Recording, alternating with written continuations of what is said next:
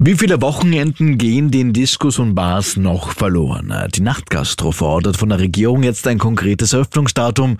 Trotz hoher Omikron-Zahlen treten ja jetzt im Februar nach und nach Lockerungen in Kraft. Einzig für die Nachtgastronomie heißt es weiterhin warten.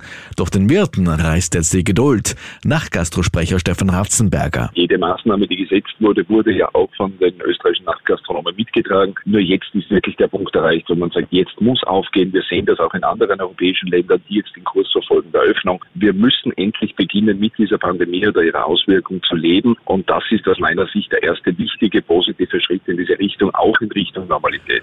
Kommenden Mittwoch setzen sich Regierung, Landesobleute und Experten wieder zusammen. Bei dem sogenannten Eröffnungsgipfel sollen weitere Lockerungen geplant werden. In Belgien übrigens sollen ab Ende kommender Woche laxere Bestimmungen gelten. Ab dann dürfen dort etwa Nachtclubs wieder aufsperren. In Wien wehrt sich eine junge Frau gegen einen Vergewaltiger. Wie erst jetzt bekannt wurde, hat ein 24-Jähriger am Dienstagabend in Wien-Meidling versucht, eine junge Frau zu vergewaltigen. Die 22-Jährige konnte sich aber mit einem Messer wehren, das sie in der Handtasche mitgeführt hatte. Damit verletzte sie den Täter und schlug ihn dadurch in die Flucht. Kurz darauf wurde der Verdächtige festgenommen.